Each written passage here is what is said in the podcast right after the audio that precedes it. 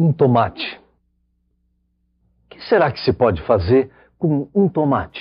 Descubra sobre o audiovisual no Rio Grande do Sul com o podcast Quebrando o Eixo, em breve no seu aplicativo favorito de podcasts.